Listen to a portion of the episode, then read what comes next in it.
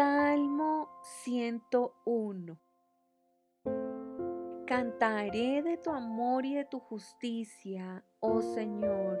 Te alabaré con canciones. Tendré cuidado de llevar una vida intachable. ¿Cuándo vendrás a ayudarme? Viviré con integridad en mi propio hogar. Me negaré a mirar cualquier cosa vil o vulgar Detesto a los que actúan de manera deshonesta. No tendré nada que ver con ellos. Rechazaré las ideas perversas y me mantendré alejado de toda clase de mal. No toleraré a los que calumnian a sus vecinos. No soportaré la presunción ni el orgullo.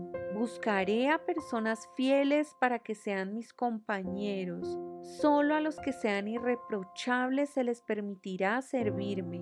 No permitiré que los engañadores sirvan en mi casa y los mentirosos no permanecerán en mi presencia.